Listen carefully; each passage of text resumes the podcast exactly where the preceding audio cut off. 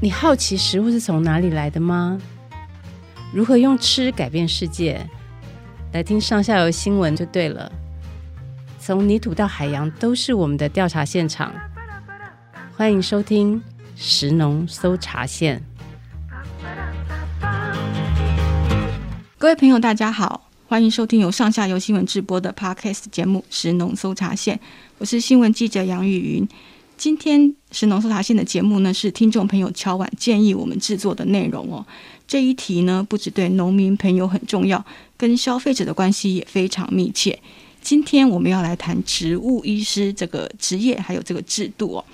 首先，我们先欢迎今天的来宾，台大昆虫系教授兼系主任肖旭峰老师。老师你好，大家好，欢迎老师哦。那肖老师除了任职在昆虫系之外，也是台大植物医学。硕士学位学程的主任哦，他培育了非常多的植物医师，也一直在推动植物医师专法。相信老师今天会为我们带来很多精辟的论点，帮助我们了解植物医师的重要性。另外，我们还有从云林北上的植物医师李宗翰，李医师你好，主持人好，各位听众好。李医师是肖老师的学生哦，今天我们非常荣幸可以请你们师生同台哦。我记得我之前打电话邀请医师上节目的时候，我拨电话之前呢、我曾经一度犹豫说：“哎，我到底要怎么样称呼你啊？”后来我喊说：“李医师好。”哎，那你就回答得很自然哈，我才比较放心哦。可是我我在想说，我们去医院看病啊，或是我们带宠物去看医生，其实我们很理所当然会称那些我们帮我们治疗的人称他们做医师嘛。可是不知道怎么搞的，落在植物或是农作物身上的时候，这一时之间，医生这两个字就有一点点叫不出口。哎，萧老师，像我这样子会犹豫怎么称呼的人，是不是很多？哎，是没错，是哈，对对。那李医师现场的状况怎么样？农民是怎么称呼你的？嗯，其实还蛮各式各样都有出现过的。Uh huh. 对对，像是医师啊、老师啊，uh huh. 甚至叫博士，我有时候都觉得很心虚。哦、oh,，OK，但是听起来都是一个很，就是都是很尊敬的一种称谓。对，是。知道政府要推动植物医师这个制度，其实是跟呃台湾十年农药要减半的政策有很大的关系。那我们先让听众朋友知道一下台湾农药现在使用的状况哈，这应该也是消费者最关心的问题。那上下游之前曾经访问过中兴大学植病系荣誉特聘教授曾德四老师哦，他有提到说台湾每公顷农药的用量是世界冠军哦，哦，这个冠军真是叫人家不开心哎。就台湾每公顷农药平均用量是十七公斤，那第二名是日本哦，比我们少了六公斤。第三名的南韩只有六点六公斤，那美国是二点二五公斤。更重要的是，全世界的平均用量，全世界农地加起来跟农药这样加起来，平均下来每公顷的农药用量只有零点五公斤，可是台湾是十七公斤呢，这真的是很大很大的差距。老师，台湾农药这样子用量高的吓人吼，你怎么样看这个现象呢？那我们要谈农药的这个问题哈，是我我想我们可以先聊一下说这农药的特性哈，因为我我想一般消费者听到农药就好像看到毒药一样，嗯，但是我我想在这里先澄清一点的就是说，其实农药不等于毒药了，所以我们一直其实不是很赞同说用所谓的无毒农业这种想法，好像言下之意好像用农药就是有毒。哦，那。其实说穿了，其实任何一个东西，如果你超过它的用量，嗯嗯，都是有毒的。对，所以我们农药其实有一个所谓 MRL 的这种概念，嗯，所以 MRL 就是说，诶，最大的残留容许量，嗯，那大家想说有最大残留容许量，就觉得它是有毒的，其实这个观念是不对的。嗯哼，你任何一个东西，包包括你的水，你也可以做出 MRL，它只是它量可能很高就对了，你可能一天。喝个几十公升，你可能就会死掉，嗯、哼哼跟那种感觉是一样。嗯、所以，我们定的 MRL 并不表示这个农药是有毒的。是是。是那各位如果详细去了解说农药在我们申请登记到上市，其实整个过程是非常严谨的。嗯哼。所以，我想先破除一个观念，就是说农药等于毒药这种概念。是。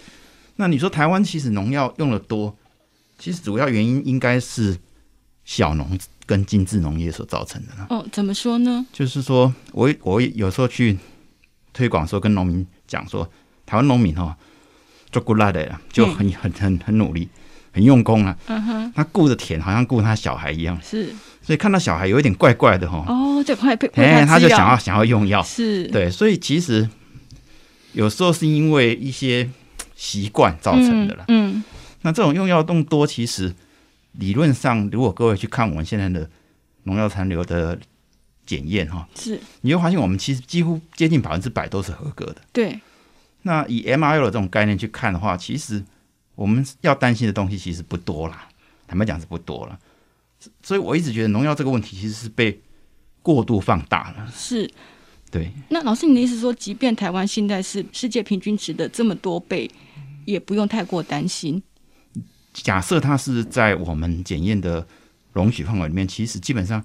所谓 MRL 就是说，你每天就吃到最大量，吃一辈子是都不会有影响。对，那我们去算都是高估的。对，所以基本上其实我觉得不要不要太担心这个是是这个问题。对，而且加上说，消费者其实买回家之后都 ppm 都很在乎，所以我们都会拼命的把它洗干净。所以反倒是不是喷洒农药的农民，他的健康比较需要？这也是对，这也是一个很重要的考虑。嗯，其实我我们也不是说农药完全。那个完全都安全的，就是说，尽管它是安全的，你也不愿意吃吧，这是一个想法。对，反正我是买菜，我不是买药，嗯哼，对不对？但是我这边要提醒一一个问题，就是说，我们要注意什么样的蔬果、什么样的作物比较可能会有这种超过残留容许量的这种可能性。一般如果正常使用，其实一般是不大会有这个问题的。那比较担心的有一些，比方说是连续采收的作物，哦，对，它没办法在。这个安全采收期里面就做，是它一直在采收嘛？是。那你要叫农民不要去防治，这不可能。我要收了，就马上得病或得虫，全部死光了。对。所以这种东西其实你会去注意到，有些作物的确它的风险会稍微高一点。是老师，那我平常如果感冒，我没有空啊，我没有时间去看医生，我可能就随便西药房配个药啊，或是我就去屈臣氏买个成药来吃啊。那在没有医师可以帮作物或是帮农地看病的情况之下，农民是不是也就是会买成药？还是说他们会听信农药行的建议，农药行配什么药，他们就买什么药呢？这个问题其实说起来有很多很多面向的解释了，是因为农民其实他只知道他的作物出了问题，对。但是一般来讲，极有极少数的农民他知道到底出了什么问题，嗯。那你会担心嘛？对对，你会担心你想要去用防治的方法。那我们现在。说穿了，最好的防治方法就最简单的防治方法就是用农药嘛。嗯哼。那你在不知道病因的情况下，嗯，你去用农药，你就会就就会有很大的风险。什么风险？就是我讲一个最简单的例子，就是你肚子痛，对对，但是你只知道你不舒服，但是你去买头痛药，你吃的时候没效，那你等到打这个药都吃过一轮之后，他终于发现说，哦，有一种药可以吃好。嗯，我们现在整个。这个使用农药的这个系统有一点类似像这个样子啊。可是我如果是头痛，我不可能去买肚子痛的药来吃啊。这问题来了，是农民不晓得是头痛还是肚子痛哦，因为作物不会讲话。对对，这是这是最大的问题。OK，对，所以他我我一一直有个理论，就是说有三角形嘛，就是农民、农药商跟消费者。嗯，农民其实你不能怪，我一直讲说这三这个三角形这三三个角哈，没有一个是坏人呐、啊。是。就常常讲说，哎，农民很坏哦，喷了很多药，然后让让我们吃。不，其实不是，农民他不知道嘛。嗯哼，他不知道的话，他会去问谁？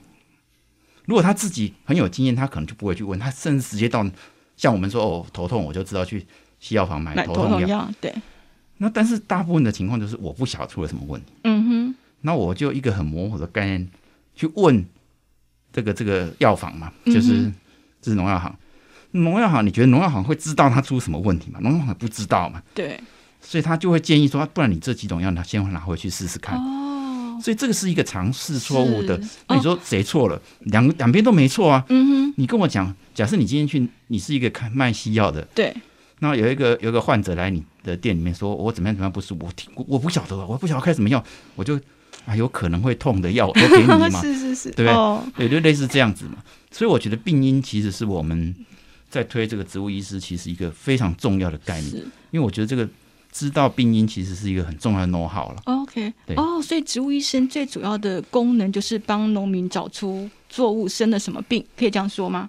对，他从头就开始了，嗯哼，就是让你知道说你到底碰到什么问题。OK，对，你可以是这样讲。对，然后碰到什么问题，我们就会开处方签给农民，让农民去配药，那农药的使用就会正常化，对吗？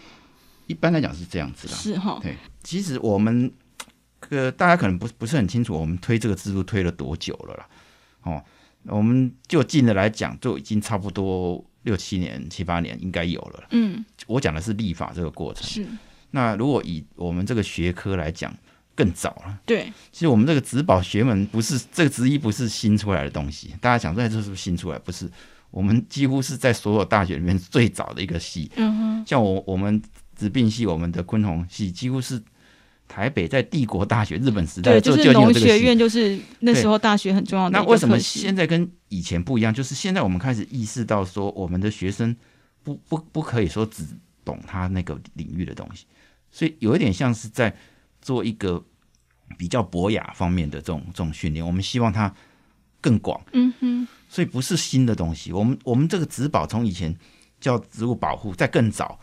还有很多 很多名称，像植病、植病对那些东西，植物病虫害那些，其实现在都变成，我们现在希望把它整合成植物医学。植物医学是，因为我们觉得你要你要到田里面去看这个植物健不健康，其实不是只有单一一个问题。嗯，所以你不可能说我只懂虫害，我懂病害，所以我们从专业化反而变成一个比较广泛的这个这个学门哈。所以这个是我我觉得。可能有些人误解说，这个植物医学是不是一个新的东西哈？其实并不是，它是一个很古老的东西。是，可是这样说起来啊，农这个植物医生要懂的事情是不是就会非常多嘛？他又要懂土壤，又要懂作物，又要懂昆虫，因为作物生病的原因可能会非常多。是，这也是我们目前在推植物医师教育上面一个很重要的一个方向。是，那我一直说我们植物医师有点像是。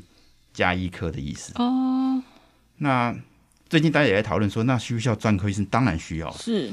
但是你现在，我们现在连加医科的医师都没有，不不可能直接跳到专科医师去。哦，所以老师，你的意思是说，植物医院不是说水果一科、蔬菜一科，不是这样分类，不是像肠胃科、加一科、心脏科，很多人误会都是都是觉得是这样，但是我们应该不是，哦、我们应该是以病因去分。病因哦，怎么说？就比方说，它是哪一类虫造成的？或是哪一类病原微生物造成，或是哪一类微生物的缺乏造成的？OK，甚至是物理的方式，或是非传的方式、非传染病的这种方式造成。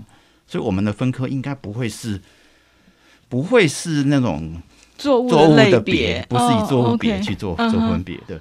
大概很多人是这样想。那其实我我们在训练的时候，我们是训练加医科医师的，可以这样讲。嗯，那这个加医科医师就有一个很重要的任务，就是说，万一他没办法处理的时候。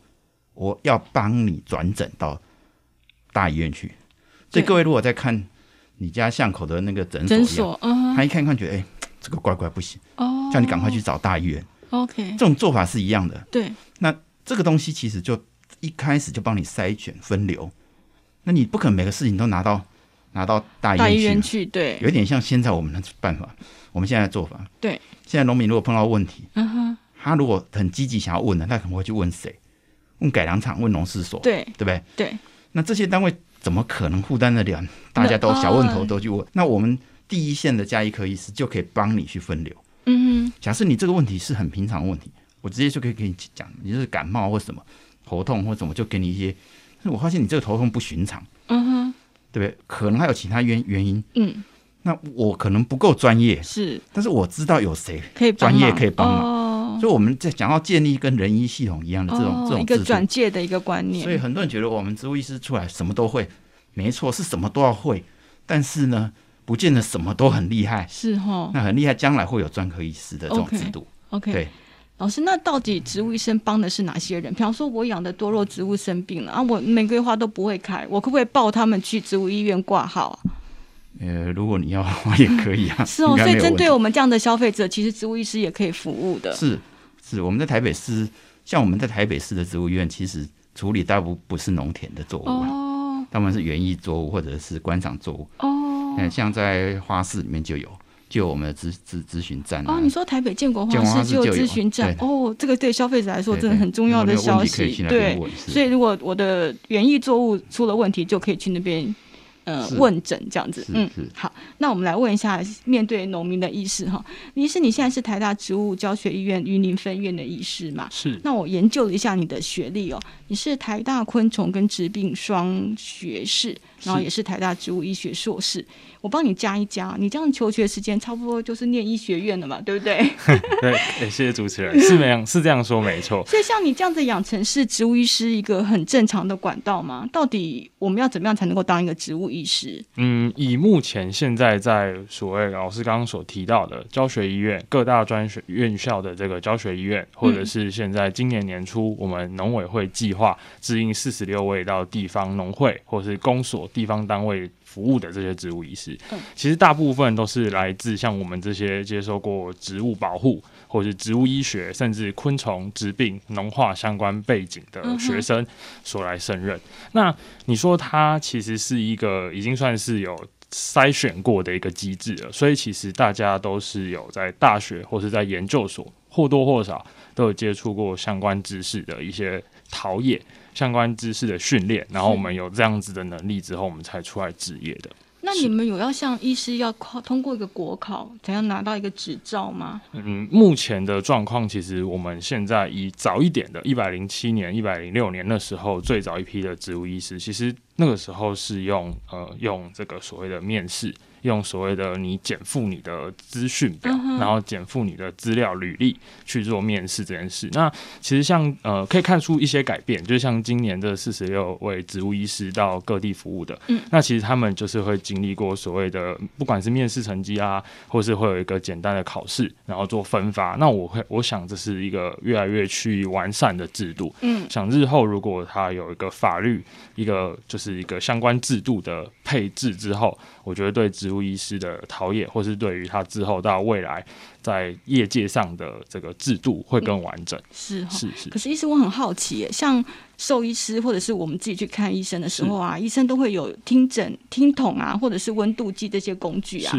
然后也会有护理师在一旁帮忙。是。那你在帮作物看诊的时候，你都带什么工具？但是不外乎其实就是像农友田里常见的啊，我们讲的这种 MBLA，MBLA 其实它就是一种铲子。嗯他是在做我们这种就是挖东西啊，因为我们其实去田里看很多问题，其实来自于土壤，对，来自于地底下的这个作物根系可能有受损，哦，所以当我们有这些比较 OK 的器具来做辅导的话，我们可以就了解，哎，不是只有用眼睛看哦，我们不是去田里只是用眼睛扫过，我们就知道问题在哪，有些问题来自于地下部。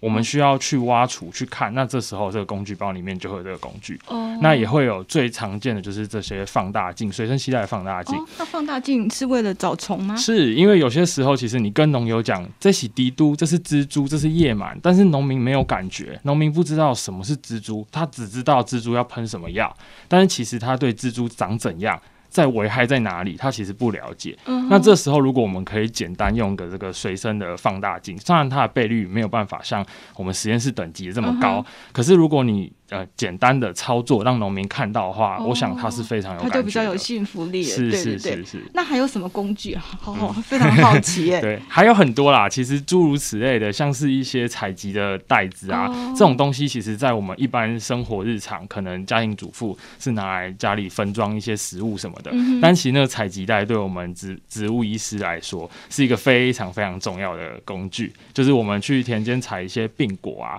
或是病组织啊，这些东西。都是我们拿来做分离，然后带回实验室做进一步进检很重要的工具。Oh, OK，那护理师会跟你们一起去吗？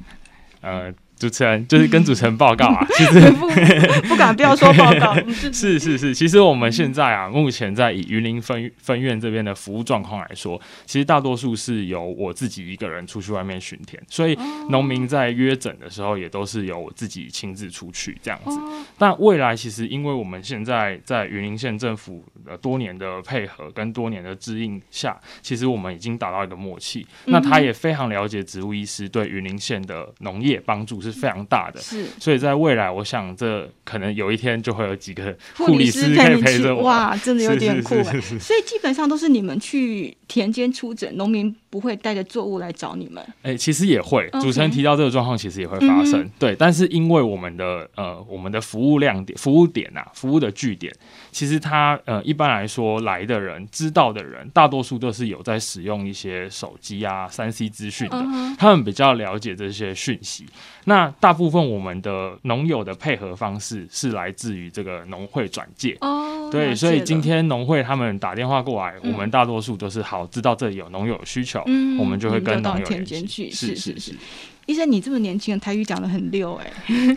但我我在想说，如果你碰到年纪比你还要大的农民，而且我想这个机会应该是蛮高的哈。农民可能像你的叔叔伯伯，甚至是你爷爷的年纪哦、喔。那他们会跟你说什么啊？我种的产比你什么卡追吼？或倚老卖老跟你说啊，这农田就是一定要撒农药才可以啊，这样子的情况，那你要怎么跟他们沟通呢？是邮邮寄，其实之之前三月多的时候，嗯、今年三月，对，今年三月多的时候，肖主任邀请我们回去，就是做这个四十六位植物医师的职前培训课程，我们做一些经验分享。我记得台大去，对，回到呃那时候的训练场域上、嗯，我记得那时候有跟就是这些四十六位植物医师提到一个很大的重点。我觉得植物医师很需要的就是人格特质，因为我一直觉得这是一个。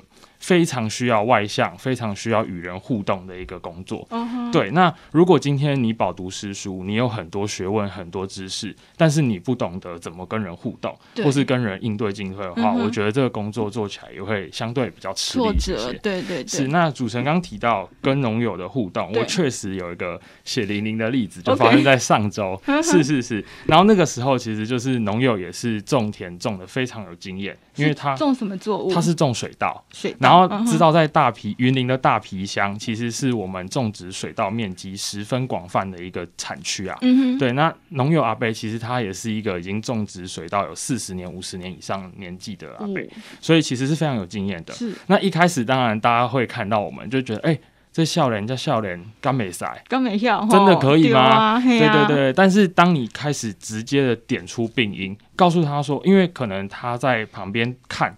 在旁边了解的时候，我觉得我这时候做了一个动作，可能我们就跟他亲力亲为，一起踏到水稻田里面。嗯哼，对，就不要站在旁边看，我们就真的跟着他一起走下去。哦、阿贝指哪里，我们就跟着他指的地方去了解。嗯，其实这种过程，我觉得这个温度，或者当然这只是举例，对一些小动作，我觉得对他们来讲，他们会开始对你改观。哎，你真不是跟他来看嘛？嗯，不是跟他以后讨租呢？对对对对对，他会真的觉得哇，你是真的有想要解决。那当你在点出你在学校可能这多年以来学习的知识之中一个关键字给他，阿北，你是不是做什么代志做不掉啊？你是不是哪一件事情哪一个过程你疏忽了？他可能会去想，哎、欸，好像有道理，我好像真的缺了什么。那当这个东西一出现之后，我觉得他会更愿意去听你讲话。所以我觉得这件事情其实是职医，或是是我们在第一线辅导。我觉得很需要的一个特质，嗯，是嗯。可是万一你你针对那个症状开了一些处方签啊，没有效怎么办？害虫还是一直来啊？嗯，那农民会不会怪你？其实一般来讲，我觉得。因为我们来询问我们的农友，我自己个人是觉得他们都不是有一种挑战意味的。嗯、我觉得大家来其实都是因为他们，就像老师刚刚提到的，他已经苦寻无方了，哦、他可能已经找了呃农药行，农药行无法解决。嗯、因为刚刚肖老师其实有提到现况，大多数都是来几周才有力，那你回去就是乱乱枪打鸟，打中算你。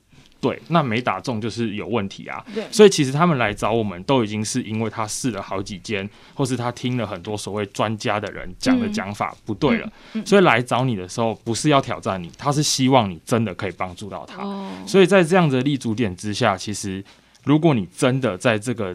点扭转成功的话，嗯，我觉得对职医的信任感是非常有加分效果的。对，您的意思是说，就算处方签开出去没有效，大家还是可以一起讨论，不会因而来质疑你。是是是，是。老师，你请说。我补充一下好了，我们都知道，其实当植物医生，其实出去哈，不只是你的本职学能啊，其实我觉得态度还蛮重要的。嗯、虽然我们试一下觉得说，那个老农可能已经做了三四十年、四五十年。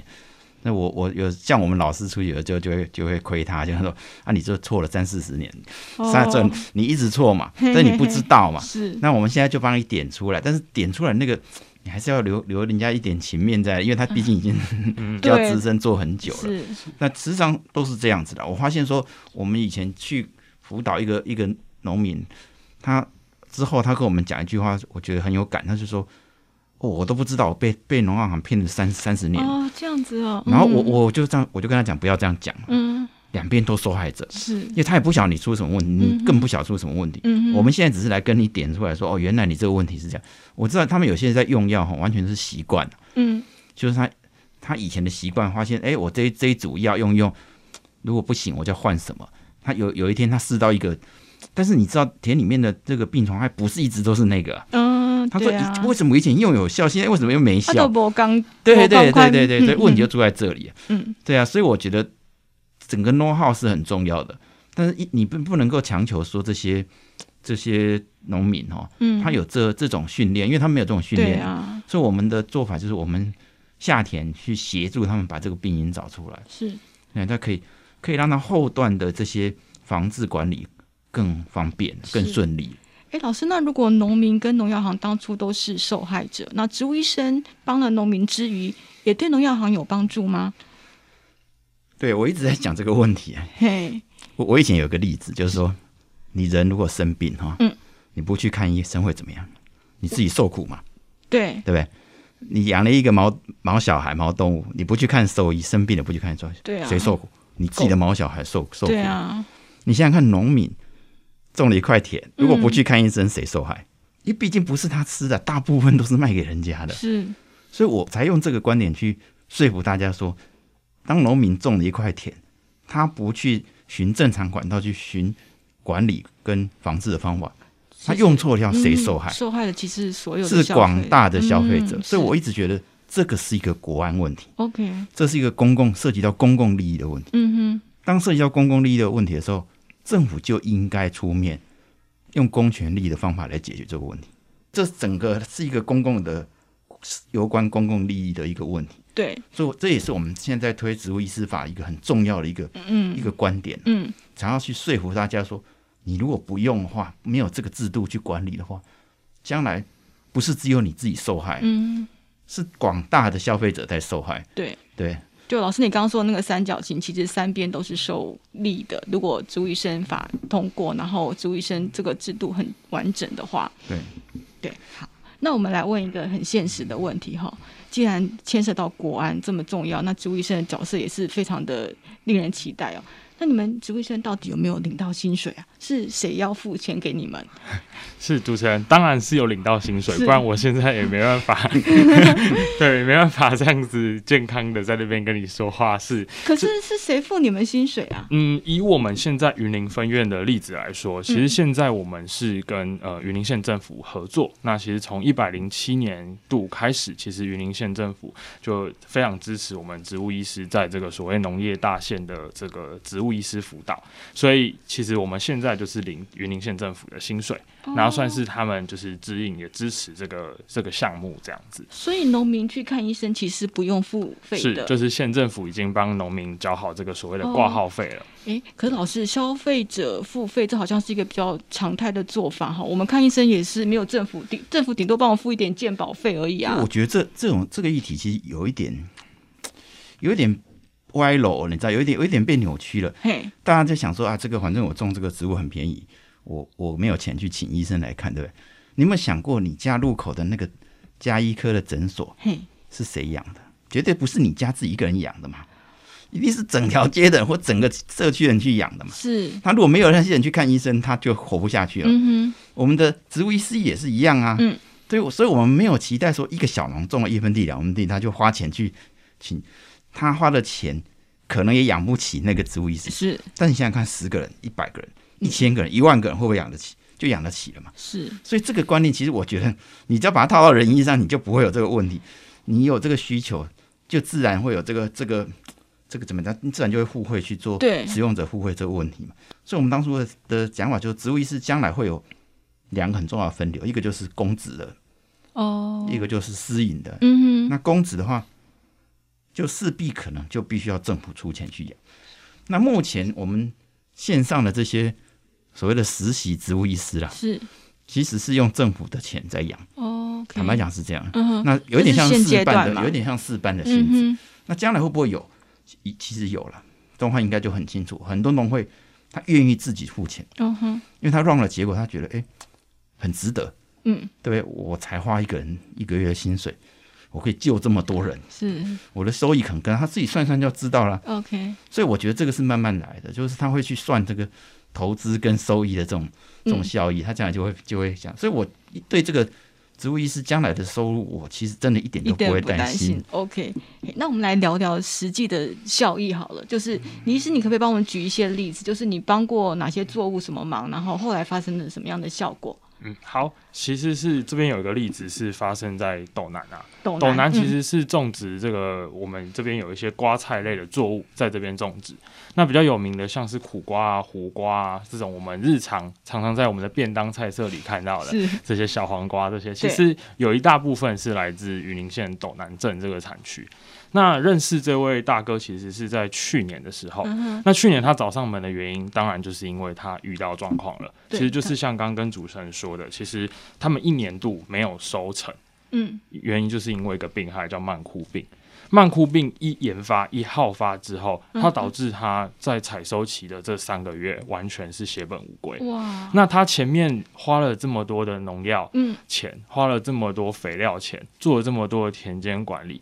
其实都付之一炬。你那时候在旁边看到的时候，你会真的觉得你不敢相信，你不敢相信它原来所谓的成本可以在一夕之间是完全覆水难收的。是对，所以他早上我们的时候，其实是抱持着一种他真的不知道怎么办，对，就姑且一试最后一根稻草这种观念，是就是有一种无助感。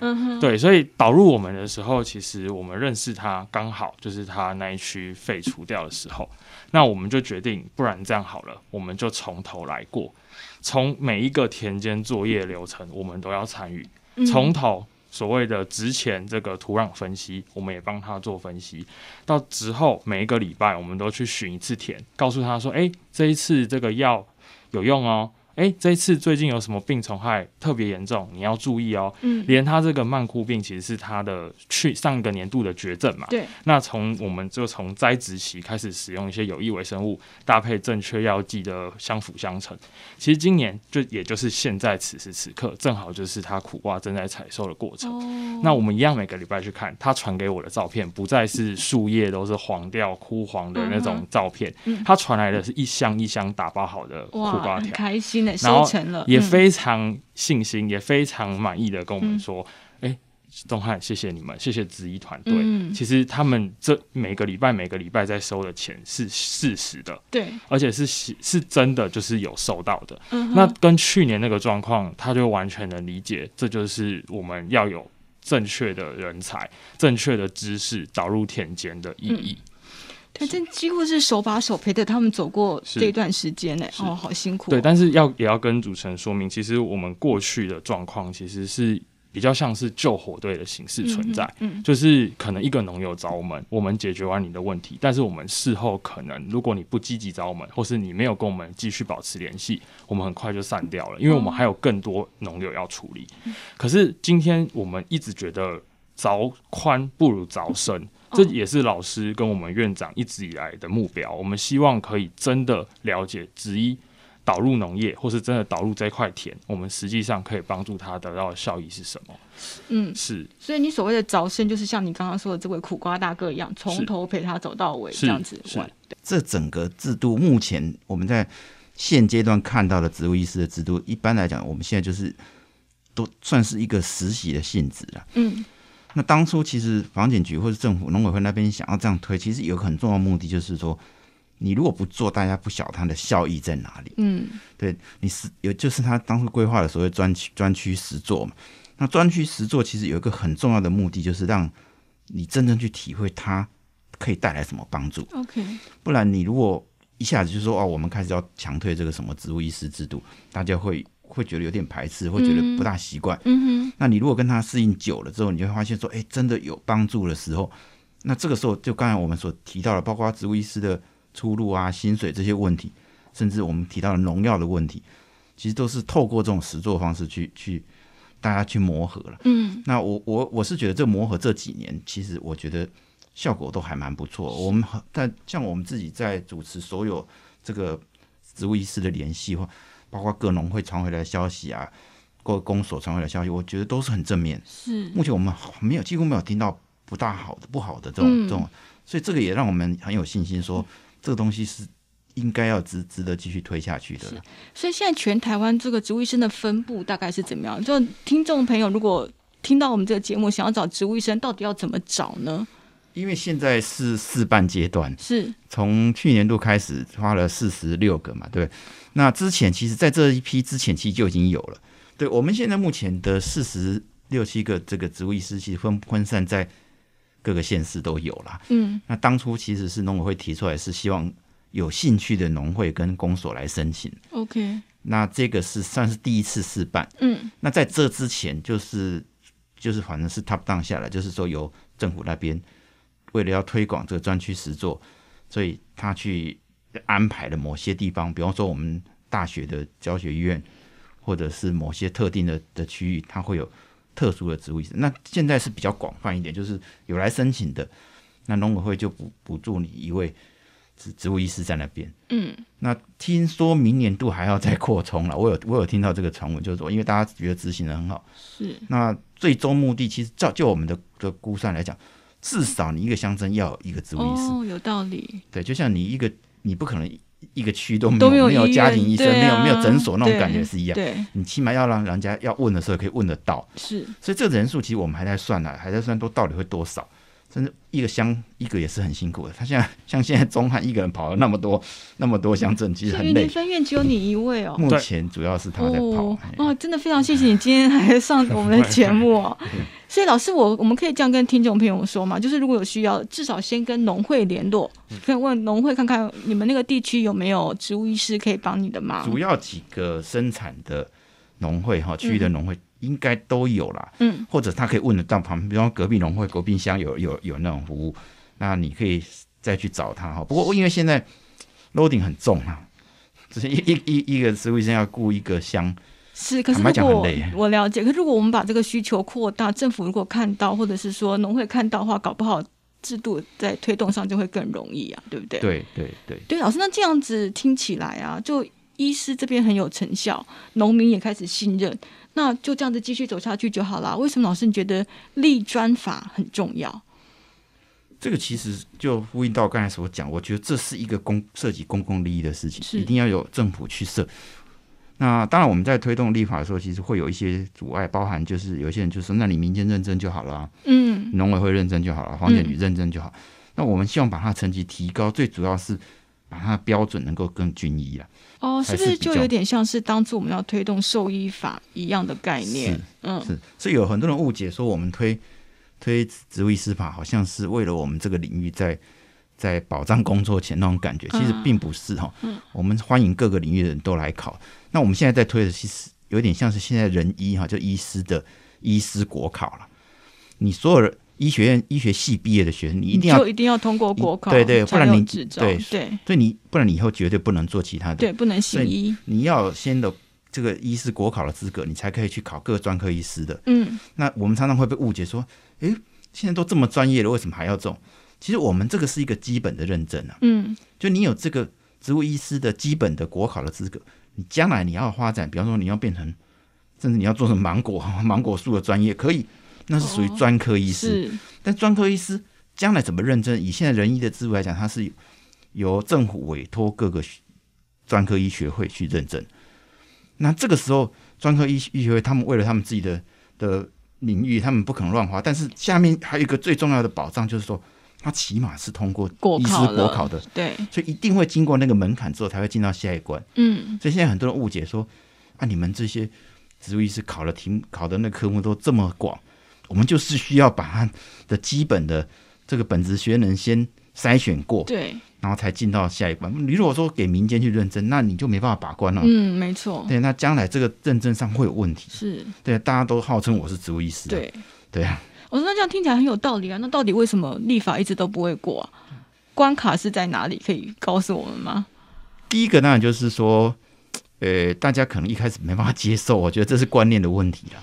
现在因为社会越来越发达哦，嗯、你只要提出一个法，相对可能会被影响到的，他们的可以说是利益团体哈，他们就开始会有一些反抗了。嗯，不同的意见。嗯、那大家比较 concern 的就是说，比方说农药贩卖业者。嗯，那我们如果其实我发现大家在讨论时候都很没有很仔细去看过那个植物医师法到底在写什么。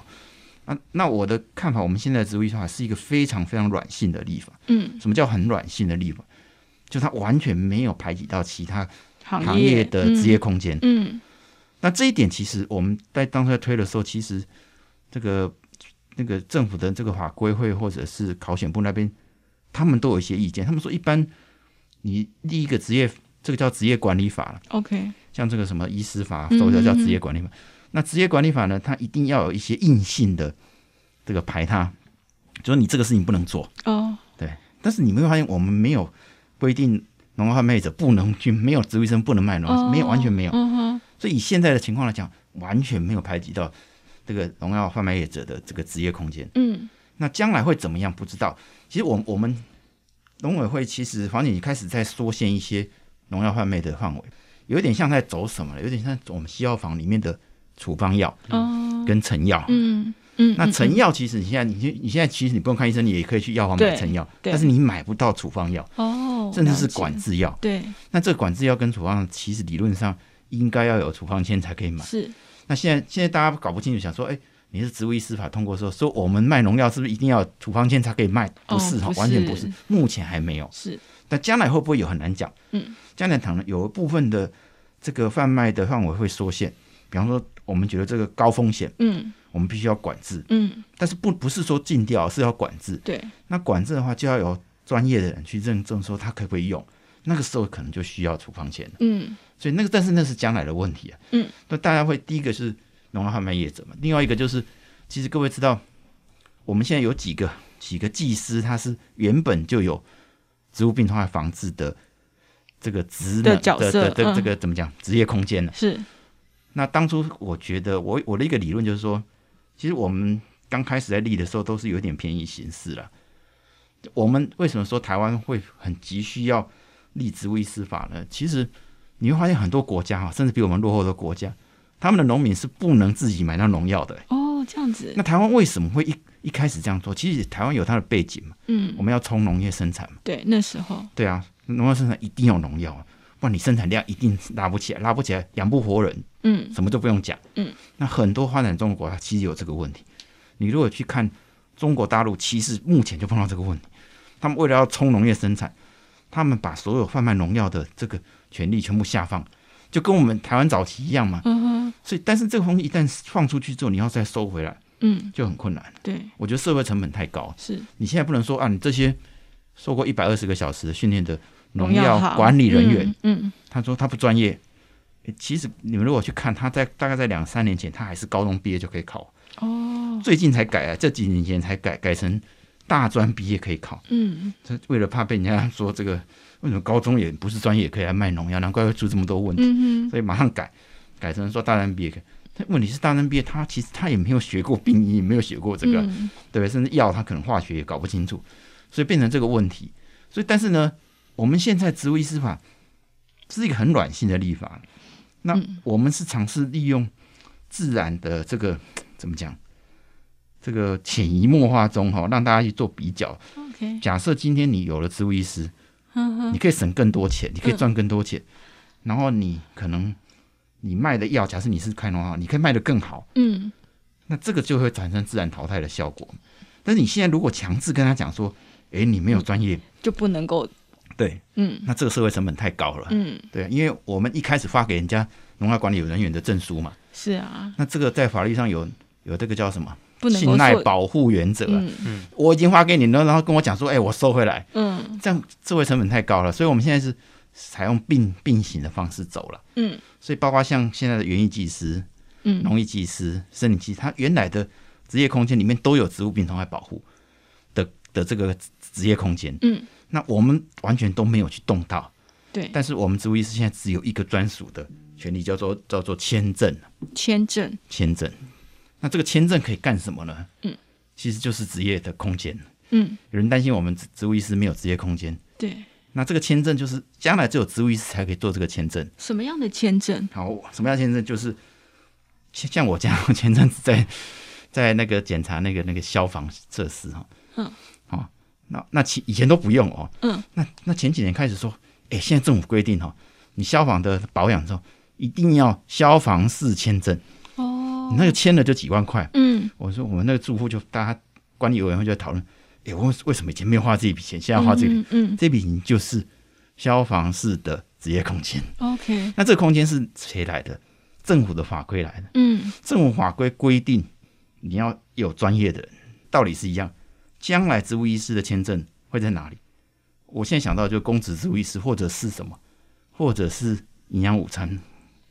你将来如果担心营养午餐的食材有问题，哦。那任何要标政府标案的营养午餐，就一定要营、嗯、就要植物医师的签证，证哦。那你说这个职业空间是不是就出来了？是是，而且其实对消费者来说也是更有保障的事情啊。对对，所以这个东西就是政府的政策去引导，嗯，让他有这个职业空间。是，所以大家一直担心说植物医师没有没有饭吃哦，我觉得完全不会。你只要有这个这个东西，将来像以后的那个产销履历是，好，你也可以加入植物医师的。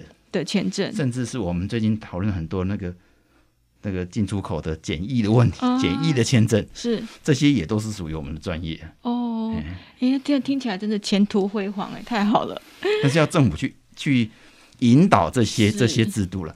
那我们如果有这些制度，你会发现我们就我们整个社会就其实就可以提升嘛。嗯，大家也不用担心那么多。对，对那我刚才一直提到说，我们这个专业其实很早就有了。嗯，只是只是。长久以来没有被很认真看待。嗯，对了，那大家觉得反正这个不是什么很重要的事情。不过我觉得就是我们报道啊，我们推广啊，这个事情就会越来越有改变了。对对，好，老师，那我们节目差不多要结束哦。老师，你要不要跟听众朋友呼吁一下？像是对于植物医师的推动，就消费端来说啊，有没有我们什么可以帮得上忙的地方？其实我刚才一直在讲两个角，一个就是农民。一个就是这个这个农药贩卖业者，对，其实还有另外一个更重要的角，就是消费者。嗯，消费者可以做些什么呢？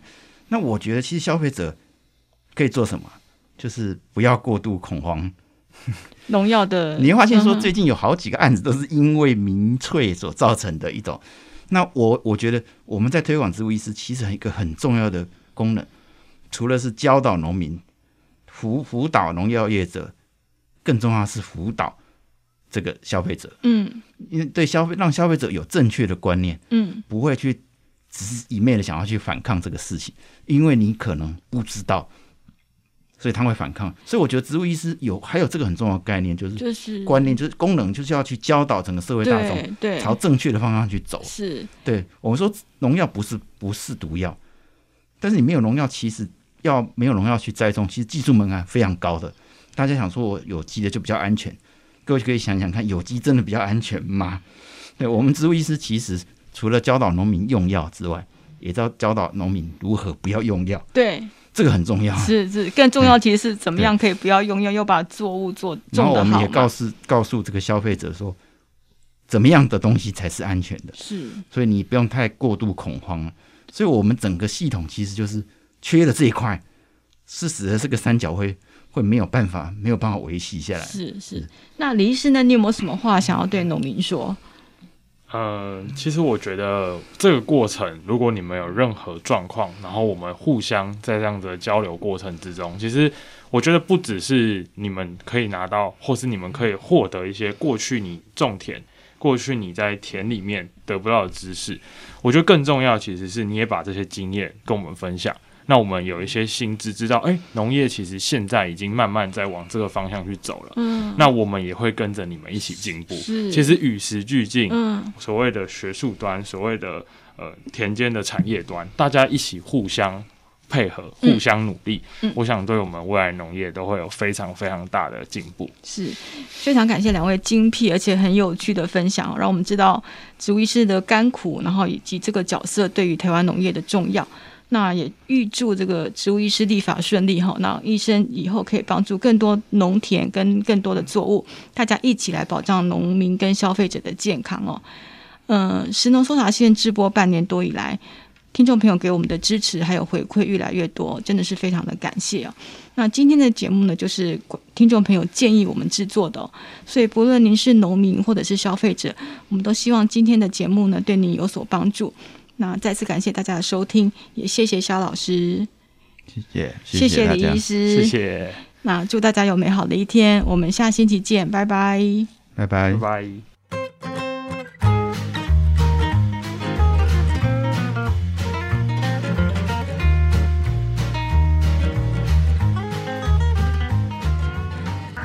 以上内容是由上下游新闻团队制作，我们是一个线上媒体。特别针对农业食物跟环境制作每日新闻与深度的调查报道，欢迎大家上网搜寻上下游新闻市集。